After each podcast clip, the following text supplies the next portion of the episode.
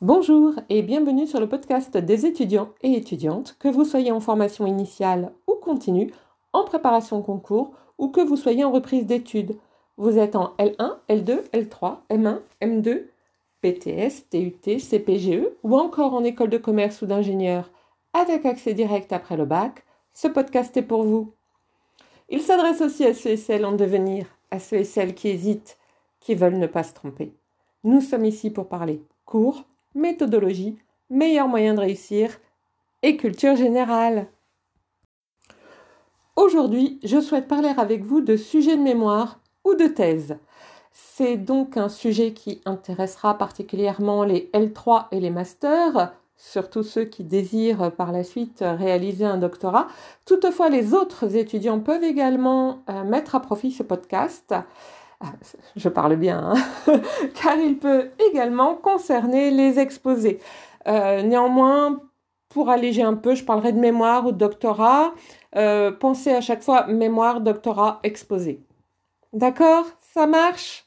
C'est super. Alors tout d'abord, on dit toujours qu'il faut être passionné par son thème avant de commencer un mémoire ou une thèse. Et oui, après tout, pourquoi pas? Être passionné par le sujet ne peut pas faire de mal. Mais Attention malgré tout, il faut savoir sur quoi il débouchera. C'est moins grave pour un mémoire que pour un doctorat, peut-être, mais c'est une question qui se pose. Qu'allez-vous faire ensuite? Que ferez-vous ensuite? Ce que je veux dire, c'est que si vous faites un mémoire sur le thème euh, de l'éducation, par exemple le baccalauréat de ses débuts à aujourd'hui, euh, sans envisager d'intégrer par la suite l'éducation nationale, c'est moins grave si votre sujet c'est un sujet de mémoire que si c'est un sujet de thèse. Car ensuite, comment vendre le baccalauréat de ses débuts à aujourd'hui dans le privé?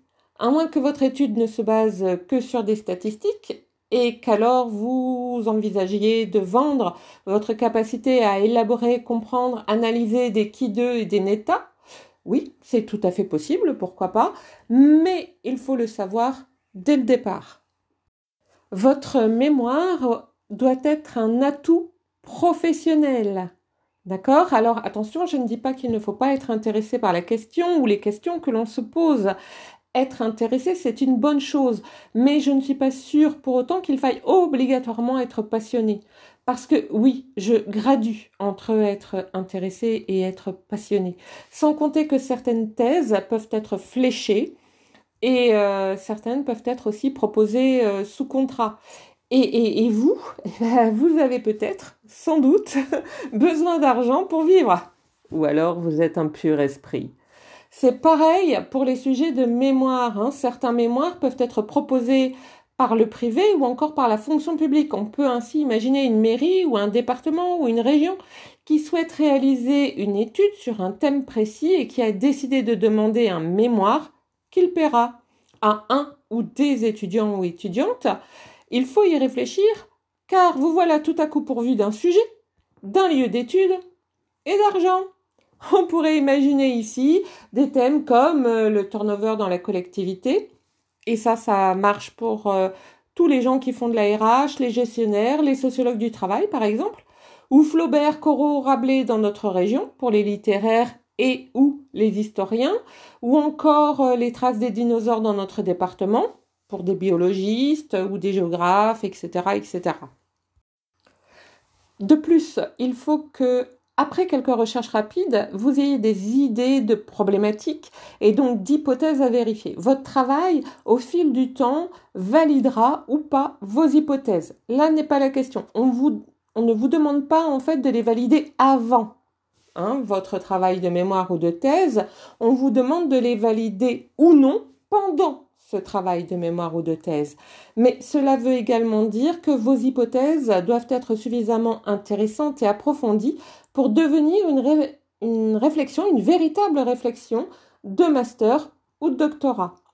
Par ailleurs, il faut que votre sujet soit réalisable dans le temps imparti. Cela signifie qu'il doit être terminé à la date prévue. Inutile de vous lancer dans un très gros projet si en réfléchissant vous vous rendez compte rapidement pour tout explorer vous aurez besoin de trois ans. Là, c'est un sujet de thèse, pas de mémoire, ni même d'exposé, vous l'auriez bien compris. C'est pourquoi je dis toujours que la meilleure chose à faire au début pour savoir si c'est faisable, c'est de lancer un rétro-planning. Attention également, votre sujet doit avoir un rapport avec vos études. Et euh, si en y réfléchissant, vous transformez votre réflexion en autre chose, ce n'est pas bon du tout. Bon, alors là, je ne suis peut-être pas très claire et donc je vais prendre un exemple. Imaginons que vous fassiez des études de sociologie et que vous décidiez de réaliser un mémoire sur les jeunes qui décrochent du système scolaire avant leurs 16 ans, âge officiellement légal, comme vous le savez, euh, âge officiellement donc légal, où l'on peut quitter le système scolaire. C'est un sujet qui vous intéresse. Peut-être que votre petit frère ou votre petite sœur a décroché euh, du système scolaire avec la crise sanitaire.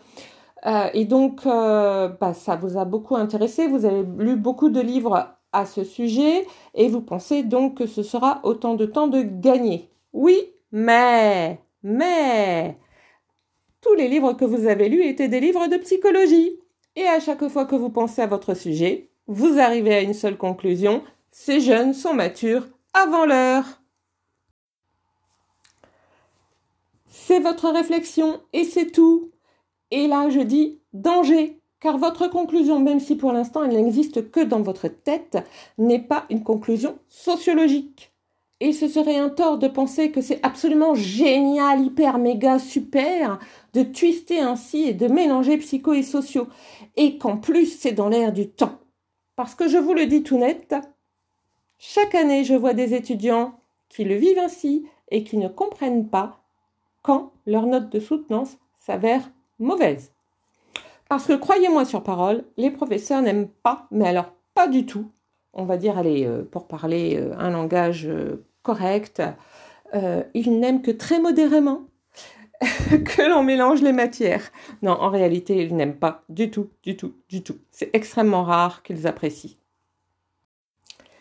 Ça ne signifie pas que vous ne devrait pas dire que le sujet a été abordé dans d'autres disciplines. Au contraire, dans votre introduction, par exemple, vous pourrez souligner que le sujet a été abordé en sciences de l'éducation, en psychologie et peut-être encore ailleurs. Et vous pourrez mettre des notes de bas de page pour y écrire des références d'articles ou de livres en euh, sciences de l'éducation, en histoire, en psychologie, que sais-je.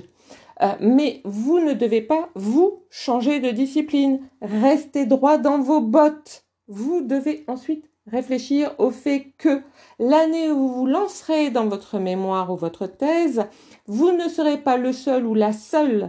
Plein d'autres étudiants commenceront en même temps que vous. Votre sujet, et là je parle surtout pour les doctorants, doit donc être un tantinet original. Eh oui, parce que si nous en sommes à parler d'originalité, cela veut dire qu'il y a des sujets à la mode. Eh eh, et donc si vous désirez parler d'un sujet à la mode, pourquoi pas? Mais soyez original. Essayez de, le traiter, ce sujet, et c'est d'autant plus vrai qu'il vous faudra un directeur de mémoire ou un directeur de thèse, et pourquoi pas même une directrice, et que ce directeur ou cette directrice, il faudra lui donner envie de travailler avec vous. Donc il faudra lui présenter ce que vous souhaitez réaliser. Présentez-le sous toutes les facettes que vous désirez aborder, toutes celles qui sont traitables par vous. Par exemple, le sujet précédent peut être traité de façon diachronique. Il y a toujours eu des décrocheurs avant l'âge de 16 ans et même avant 14 ans quand la limite légale était de 14 ans. On peut donc l'étudier sous l'angle du temps. On peut certainement l'étudier sous l'angle du genre. Plus de garçons ou plus de filles. On peut également l'étudier sous l'angle de la profession des parents. On ne peut pas, en France, l'étudier sous l'angle de la religion, puisqu'il est interdit dans les documents officiels de demander aux personnes leur religion, mais c'est faisable dans d'autres pays. C'est un mémoire de sociologie sur ce thème. Et donc, euh, on peut également finir euh, par quelques entretiens aussi. Oui, parce que tel qu'on l'a abordé, on a surtout, enfin, on va surtout avoir des données statistiques. Donc, avoir un petit peu d'entretien, quelques entretiens, euh, vont permettre de rendre les statistiques un peu plus vivantes. Et ça va nous permettre à nous d'en mettre des extraits aux bons endroits pour soutenir notre réflexion, quelle que soit cette réflexion. Allez, j'en remets une couche. À l'heure où je vous parle, les recherches sur le genre et le transgenre ont la cote. Euh, et aussi les recherches sur le féminisme. On propose beaucoup de mémoires ou de thèses sur le genre, le transgenre, le féminisme. Mais comme la plupart des étudiants sont majoritairement jeunes, ils ont du mal à imaginer que la vie pouvait être aussi palpitante qu'aujourd'hui avant leur naissance. Et il n'y a peu de recherches qui incluent une réflexion diachronique, voire même ethnologique. Pourtant, il y a toujours eu des hommes euh, que l'on prenait pour des femmes et vice-versa avec des hommes qui avaient des métiers de femmes, des femmes qui avaient des métiers d'hommes. Et chez certains peuples, la notion de genre n'est pas comprise telle que nous, nous la comprenons.